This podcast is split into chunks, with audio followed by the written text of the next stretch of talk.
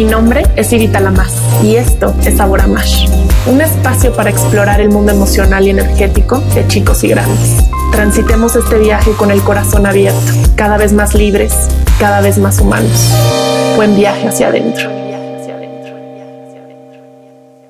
Bienvenidos al episodio número 2 de Sabor a Mash. Uno de los propósitos que tengo claro al abrir estos espacios es poder resignificar la idea de la crianza.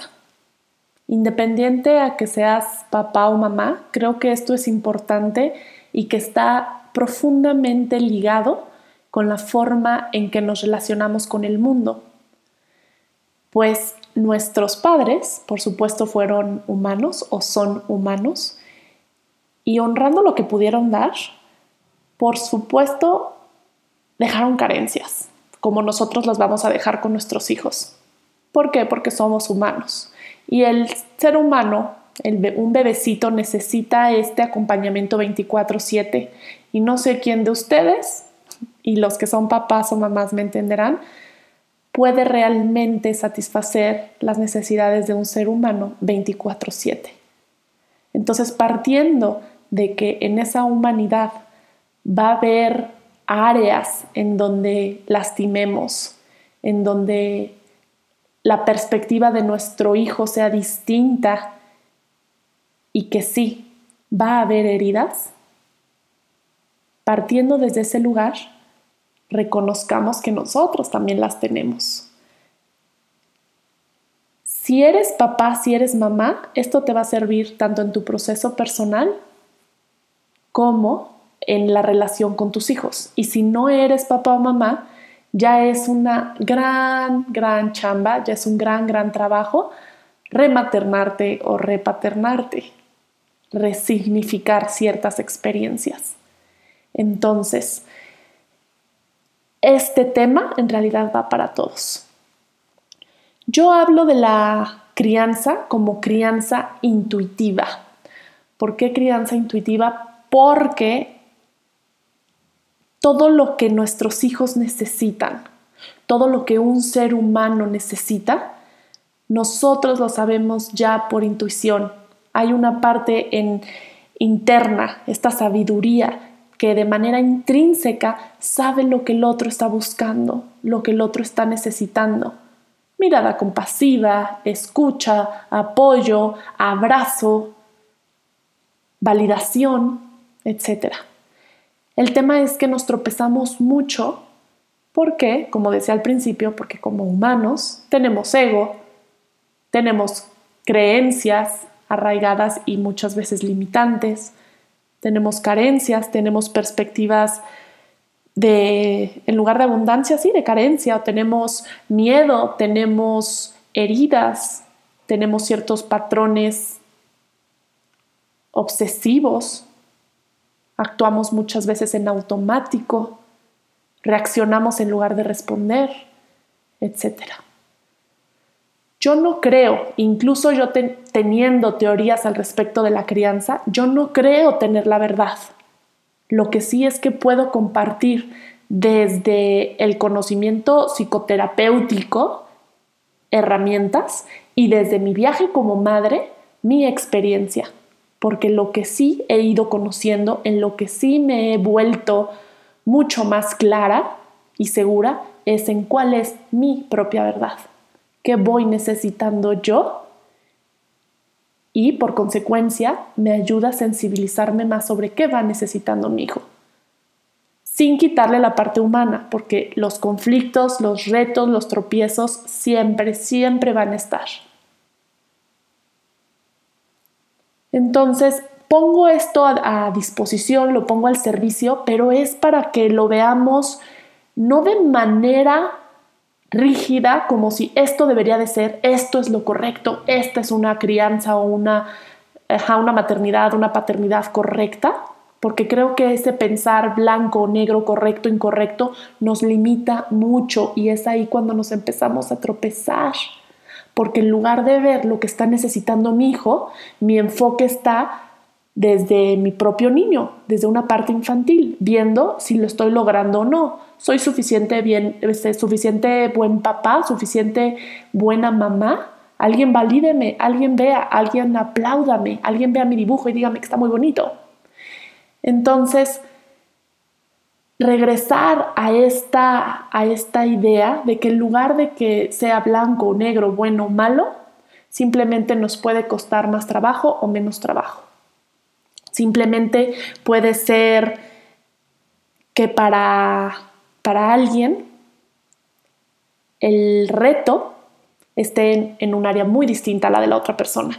Y cada familia va a necesitar cosas diferentes porque depende de de la mamá, del papá, y cuando digo de la mamá, del papá estoy hablando, ya, ya estoy dando por hecho que estamos hablando de su estructura, de sus miedos, de sus creencias, de sus heridas, etcétera, etcétera. Entonces va a depender de la mamá, del papá, de, las, de la familia, de los niños, incluso en la misma familia un niño puede necesitar algo muy distinto al otro y en la misma familia el mismo niño puede necesitar algo muy distinto de un día a otro.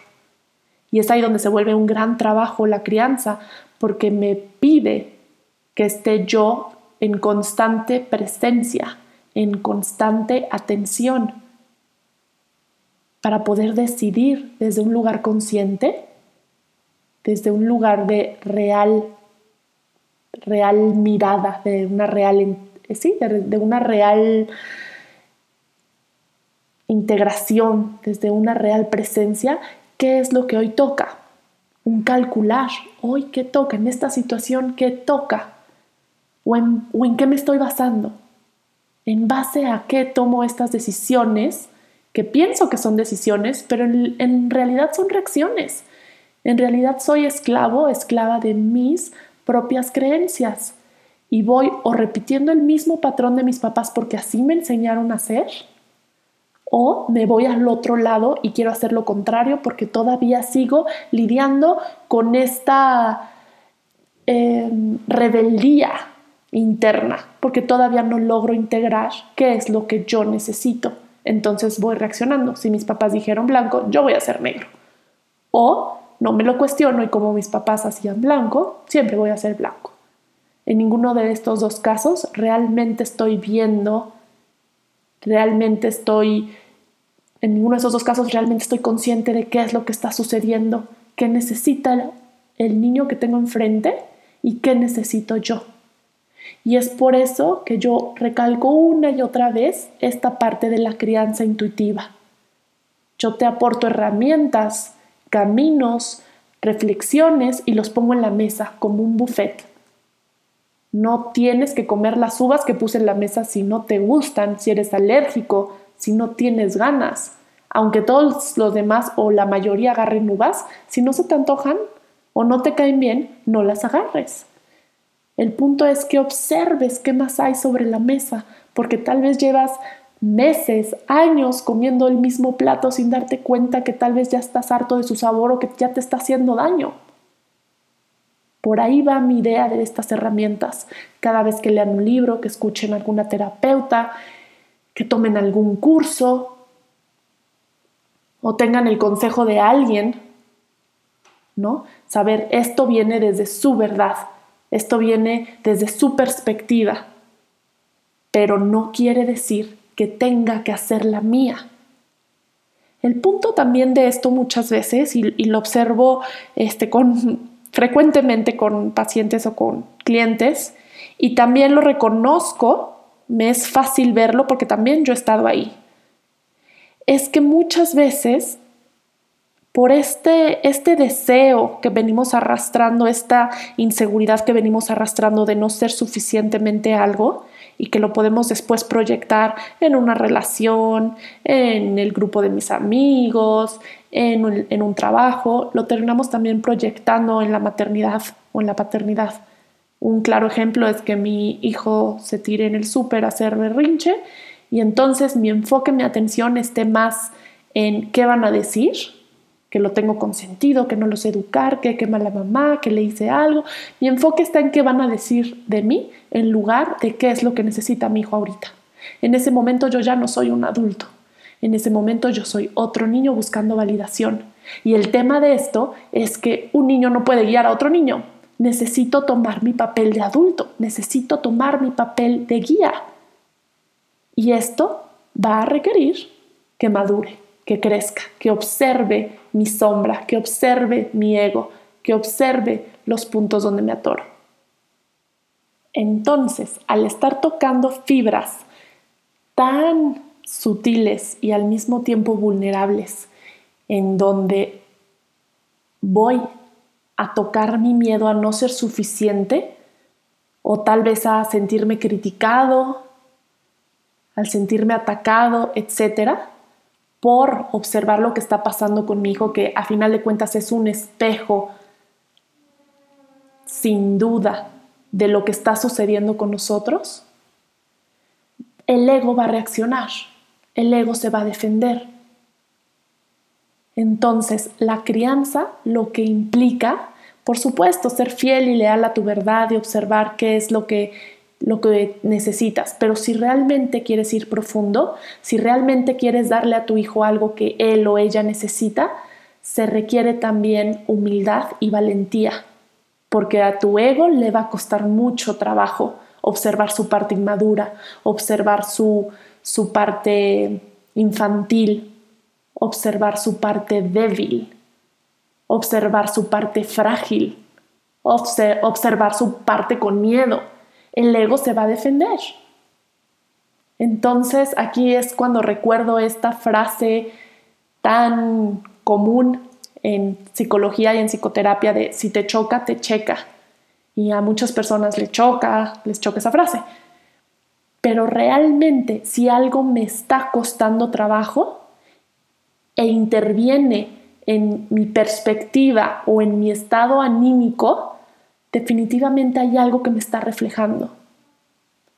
Y tener la humildad, tener la valentía de ponerlo sobre la mesa, de no dar por hecho y decir, me voy a quedar observando o simplemente voy a poner aquí una nota mental de que tal vez esto es mío, eso ya es un gran trabajo.